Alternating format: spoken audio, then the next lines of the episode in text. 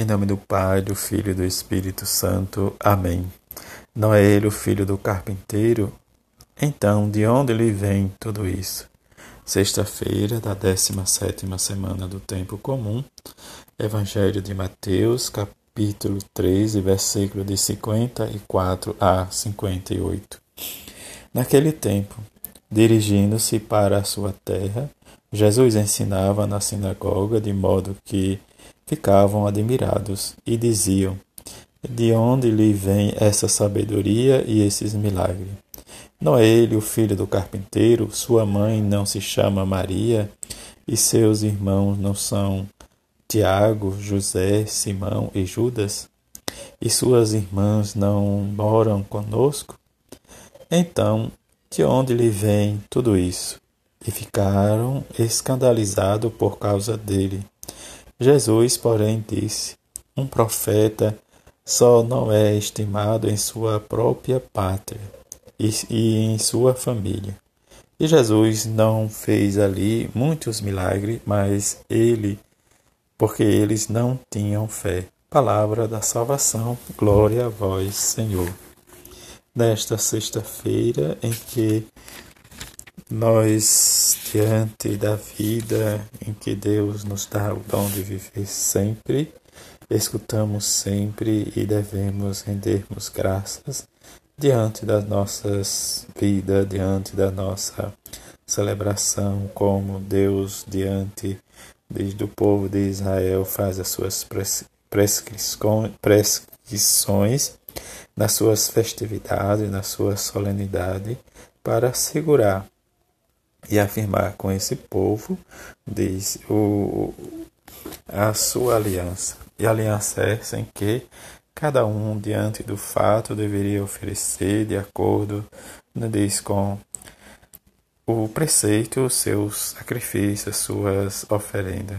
Diante da santa convocação que Deus, né, diz, por meio de Moisés, vai fazendo, diz, essa aliança, e esta aliança vai permanecendo diante de de, do fato da nossa caminhada também no nossos dia a dia.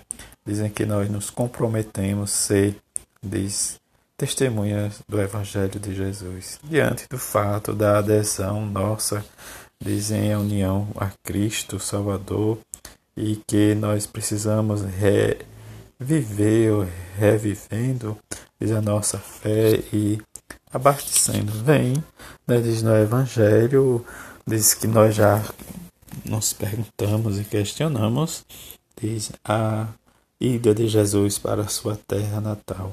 Deste fato, como eles conheciam Jesus, sabia quem era Jesus, e diante da sua sabedoria eles ficam escandalizados, impossibilitando Jesus realizar os milagres, como nós ouvimos no, do outros, no outro evangelho sinótico, Diz que ele não fez ali muitos milagres, mas curou alguns, mas por causa da pouca fé.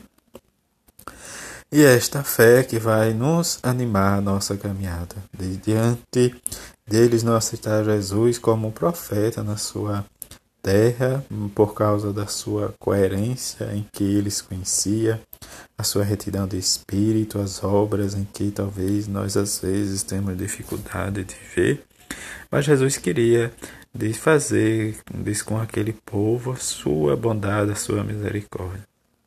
E isso vai nos levar às nossas questões em nossa fé. O Evangelho nos ensina a seguir a Jesus, a Cristo, e procurar de forma de sozinho a, o seu poder, a sua força libertadora. Diante disso, isso que o Evangelho nos ensina sempre, diz buscar Jesus, não Jesus milagreiro, mas aqueles que, aquele que vai transformando a nossa vida, que vai mostrando o caminho que nos leva à vida eterna por meio dele. Quer dizer, que nos leva à Nova Jerusalém. Estar realmente em face a face com Cristo de forma diz tranquila, de forma sem escandalizar, sem buscar, diz muitas coisas, mas nessa simplicidade que Jesus nos, nos apresenta a si mesmo, a boa nova do reino. em que deve despertar em nós esse desejo sempre de buscá-lo sempre, toda vez, toda hora, todo dia, sem nos cansar. E que possamos reconhecer e amadurecer a nossa fé, como nos ensina a igreja, para que possamos sempre buscar e estar em sintonia com Ele. E que, diante do fato, como ele diz, nenhum profeta é aceito na sua própria terra, diz que nós possamos abrir o nosso horizonte, a nossa mente, e em que possamos cada vez mais né, buscar nossa santidade, a nossa justiça, oferecer, diz o outro, que nós temos de melhor. Diante desse fato, precisamos ter esta experiência com essa palavra libertadora que é Jesus e que possamos sempre viver e experimentar em nós esse desejo de estarmos sempre com Ele. E que a sabedoria dele, do seu Evangelho, seja para nós caminho e libertação.